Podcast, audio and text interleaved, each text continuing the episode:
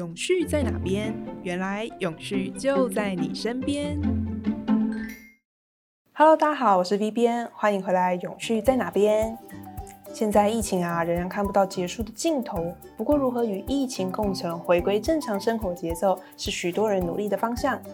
台湾啊，算是蛮幸运的，不管是外出外食或是国内旅游，都已经全面开放。相信很多人呢，钱都准备好了，就等着各国的边境管制政策，还有国际旅客隔离规范松绑一点，下一步就是要出国去啦。那在疫情期间啊，很多以观光娱乐产业为主的国家，可说是元气大伤。不过，随着疫苗的普及率还有相关安全措施的推动，现在呢都摩拳擦掌，想要推出不同的优惠方案，吸引人潮回流，复苏经济。不过在这之中啊，有些国家看起来反其道而行，预计呢要跟旅客收更多的观光旅游税。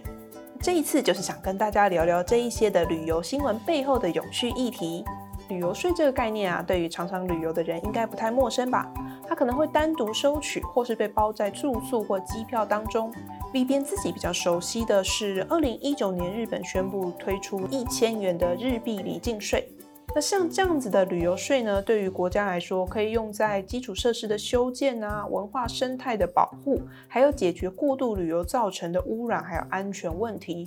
透过收取旅游税的概念来创造永续旅游经营的知名案例，就是人称“幸福王国”、有着美丽山林跟特色文化的不丹，也是我们这次要分享的案例之一。不丹宣布啊，接下来来不丹旅游的旅客不用再参加包套的行程，但是旅游费算一算。就要涨了好几倍呢，这到底是怎么一回事呢？自一九九一年起哦，国际旅客想要去不丹，大概每日要付两百到两百五十美元的费用，换算下来大约是六千到七千六台币。这笔费用呢，它包含了住宿、吃饭、交通相关的门票费用，还有在地导游的全程陪同服务。付了这些费用呢，你就可以跟着导游一起参加徒步的行程，欣赏野生动物，吃不丹的美食。透过这样的模式呢，旅客也可以在导游的陪同下，确保对于不丹的人文或者是自然生态的干涉都降到最低、最有限度的控制它。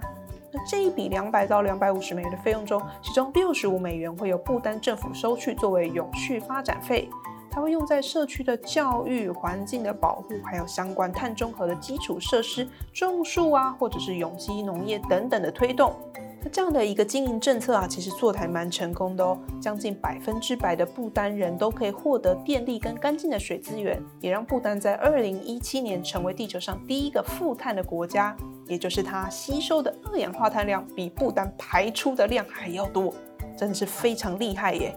那不丹呢，在六月份的时候修法，预计九月份重开国门之后，旅客不用再买这些套装方案，而是可以直接安排自己的行程。那不丹也将直接跟旅客收取永续发展费用，从六十五美元增加到两百美元，将近是三倍。而且啊，接下来这些费用还是不包含住宿、食物、交通，还有观光景点的门票。所以等于去不丹的旅游费用啊，涨幅可以说是更大呢。那原本呢不被收费的邻近的印度孟加拉的游客，接下来也需要付十六美元的永续发展费用。不丹政府说明，这笔费用将用在投资相关的永续发展设施，包含抵消旅客的碳足迹，提升旅馆、司机、导游等旅游相关产业员工的水准跟技能。也就是说，他觉得你花的每一笔钱都将回馈在基础设施，还有你获得的服务上，可以提升旅客体验，降低对环境的冲击。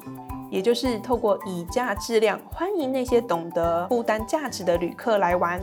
虽然这个概念算是蛮好的，不过也有当地的旅游业者受访时候表示哦，在价格上涨之后，不确定那些预算比较保守的旅客还会不会再来，或者是像他们这种比较小型廉价的旅游业者，生存可能会更加艰难，因为更有钱的旅客可能会直接选定高阶的旅馆或者是旅行社来取得服务。第二个案例呢，就是威尼斯啦。意大利威尼斯宣布，预计在二零二三年的一月开始，针对一日观光客收取相关的入城费，希望能够打击过度旅游的问题。那这个费用呢，就是你需要在专属的 APP 上预约付款，大概呢会落在三欧到十欧之间，会根据淡旺季或人多人少来做调整。借此希望呢，让旅客不要挤在同一个时间过度的涌入威尼斯。不过，如果你已经预约旅馆有住宿的话，费用就除外，因为你的酒店费里已经有包含这个五欧元的旅游税哦。但是不缴税想要偷偷入城的人，他罚款呢将会是最高三百欧元的罚金。那为什么威尼斯要针对一日观光客进行收费呢？那根据美联社的报道，在访问威尼斯的观光客中有将近五分之四的人都是在当天前往。这些一日的游客呢，他可能会住在周边地区，搭乘公车或者是船前往威尼斯，这样借此呢也可以避开住在威尼斯的旅游税。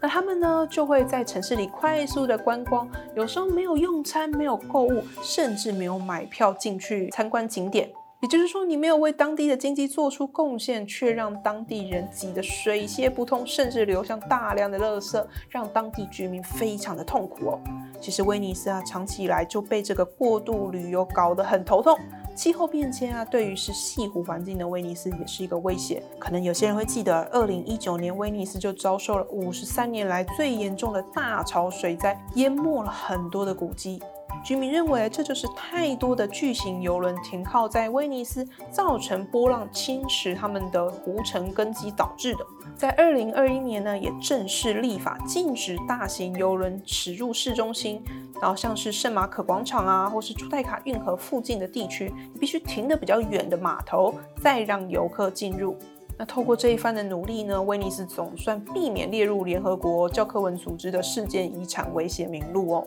除了不丹跟威尼斯的案例之外啊，V 边其实也看到蛮多的国家在讨论要怎么在观光经济跟生态自然或社区保育上达到一个平衡。